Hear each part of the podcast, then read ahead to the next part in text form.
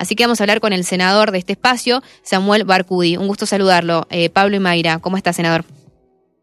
Bueno, un gusto, Mayra, Pablo, estar en contacto con ustedes y, con, por supuesto, con la audiencia. Bueno, ¿cuál es la preocupación de ustedes y en general que les han hecho llegar? Bueno, la verdad que es una situación que, que trasciende un poco la política, sino que trasciende la prestación de una calidad de salud que necesitas el mendocino, ¿no? Hoy recordemos que el 50% aproximadamente de nuestros mendocinos eh, acceden a la salud a través del servicio público de salud. Y hoy en día los trabajadores de la salud se encuentran precarizados en condiciones laborales de estar en negro, de no tener ART, de no tener obra social, de no percibir los aumentos salariales por las paritarias por, por mantener contratos de locación de servicios o prestaciones, como normalmente se llaman, dar servicio en lugares críticos como son guardias, eh, quirófanos, anestesia, terapias intensivas.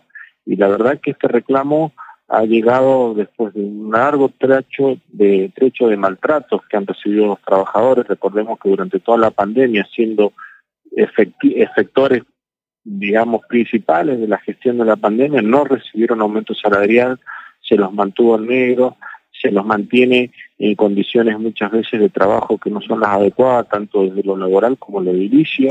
Estos son denuncias que van saliendo hasta el propio eh, gremios que los representan.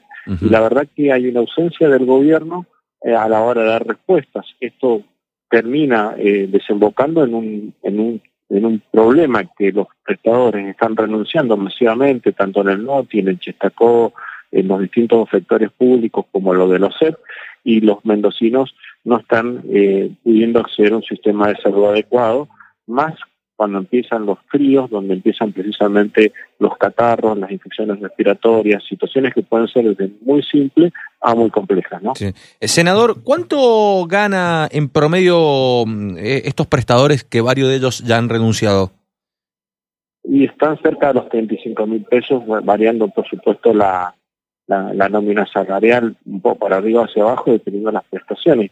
Y pueden llegar a 40 mil claramente por por un trabajo de 24 horas semanales, la verdad que en el lugar donde están y como están expuestos y en el sistema de contratación que tienen, que es por, por contrato de locación de servicio, claramente eh, no es un sistema que, que, se, que redunde en un beneficio real a la, a la, al, al sistema de salud, cuando muchas veces en San Luis Córdoba, eh, digo, provincias que no tienen nada que ver desde lo político, pero que, tienen una gestión de salud, tienen sueldos superiores al, hasta el doble o hasta los bloqueos de los títulos, que sería en algún momento lo deseable para que eh, los profesionales tengan buenos sueldos en el Estado y que se dediquen exclusivamente a la atención en los lugares públicos, ¿no? Que esto eh, es, un, es un ejemplo, por ejemplo, como lo hace San Luis, que bloquea el título del profesional y tiene dedicación exclusiva de full time a la, a la, a la, actividad pública. ¿no? Senador, y, y, a ver, para que se entienda bien, ¿por qué eh, estos prestadores, estos profesionales, anestesistas y, y demás,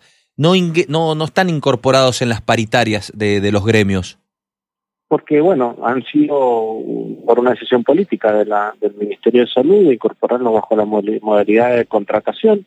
Esto, obviamente, cuando que puede ser digamos una herramienta cuando es una cuestión que lleva uno o dos años precisamente eh, de quien ingresa a la administración pero que de golpe tiene que al cabo de dos años la misma legislación lo, lo exige de esa manera eh, deben empezar a tener el tratamiento y el pase a planta como corresponde como personal del, del Estado no y, y vuelvo a repetir no son digamos personal prescindible. Estamos hablando de personal ultra especializado, como anestesistas, o, especialidades críticas. Eh, escuchamos en la pandemia muchas veces el tema de los terapistas, la falta que hacía los terapistas, y esto es también por falta de inversión en el Estado en contratar como corresponde, con sueldos como, digamos, deberían ser a, profesionales de ultra especialización como es el terapista o el intensivista, ¿no?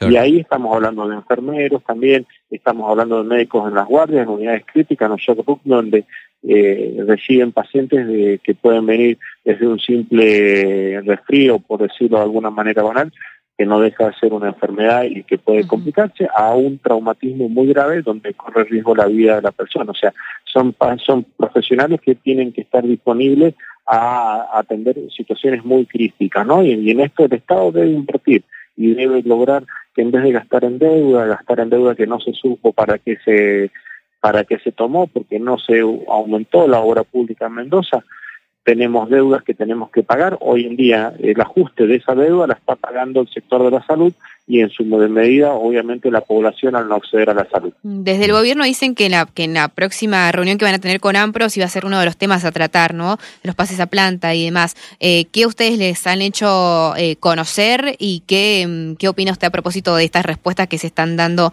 desde lo que es el Ejecutivo Provincial? Yo creo que la, reunión debe darse creo que la respuesta debería haber, eh, tardía y con una situación que, ha llevado a que los mendocinos sufran la carencia de la asistencia en, materia de salud.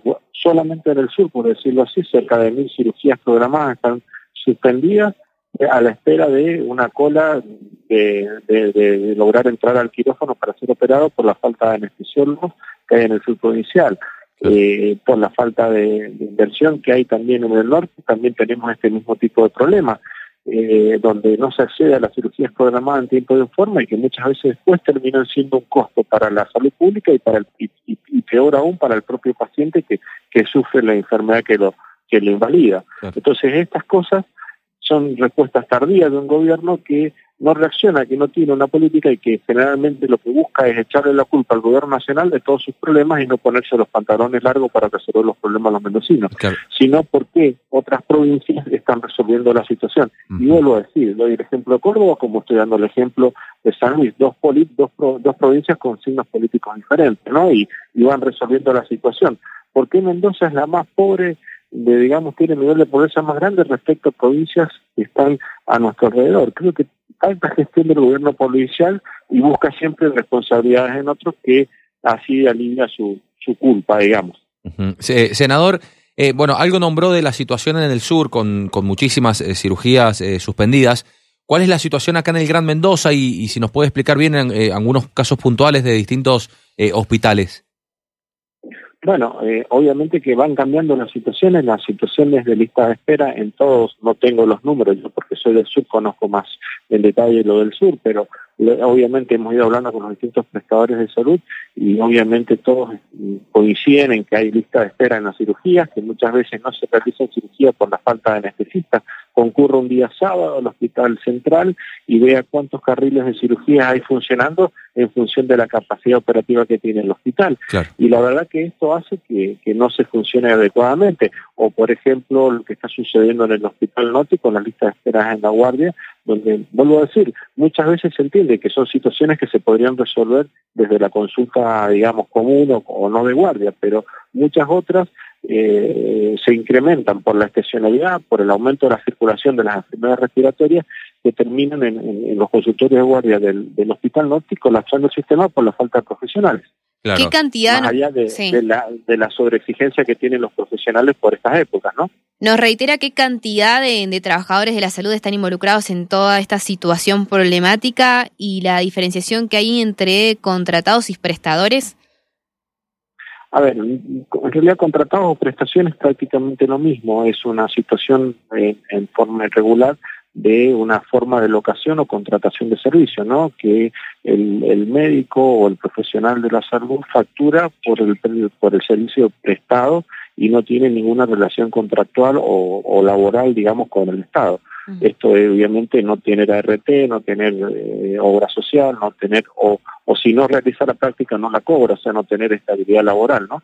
En cuanto a la, en cuanto a lo que sería un hacia plantas donde un personal ya tiene todo esto, goza de todos estos, de todas estas, digamos, eh, ventajas de la relación laboral, ¿no? Más allá también de la estabilidad de los aumentos paritarios. Un contratado no recibe el aumento paritario que, pacta AMPROS, digamos, o cualquier representación gremial, eh, no lo recibe porque tiene una forma distinta, no está atada al bono de sueldo, digamos, y obviamente estas son situaciones que, que son complejas. En cuanto a la cantidad, no la puedo precisar, pero obviamente eh, es un número muy importante porque claramente a partir de estos días se ha sentido fuertemente el, resentimiento de los sistemas en cada uno de los sectores de nuestra provincia. ¿no? senador, ¿nos puede repetir eh, cuándo sería la próxima reunión entre el gremio y el gobierno para tratar el tema puntual de los... Tengo que entendido, que va a ser en estos días, supongo que mañana, no, no tengo precisado bien, digamos, en detalle, pero nosotros lo que pretendemos es una explicación de la ministra en, la legislatura, más allá de la, de, la, gestión que puede hacer el gremio con, con, con, con, digamos, el Ejecutivo. Nosotros nos preocupan los mendocinos que hoy día no están siendo atendidos en los centros de salud o en los hospitales públicos. Claro, se entiende. Em, y la herramienta que ustedes tendrían como legisladores sería específicamente esto, es, pedir eh, distintas informaciones que, que no se están dando por el momento. recién acaba de terminar la sesión, pedimos que la ministra asista a la Comisión de Salud para discutir y obviamente, fiel al estilo del radicalismo que no respeta ninguna institucionalidad, ha rechazado el, el pedido de invitación, así que seguiremos insistiendo por otras vías. Gracias, senador. Muchísimas gracias. Hasta luego. Bueno, hablamos con el senador provincial del Frente de Todos, Samuel Barcuy, por este pedido de, de, informes que se está dando a propósito de lo que se está viviendo en los hospitales públicos de Mendoza, específicamente en las guardias, ¿no? Donde hay muchos eh, distintos trabajadores de la salud que están contratados con estas prestaciones y demás que él eh, nos hablaba. Bueno.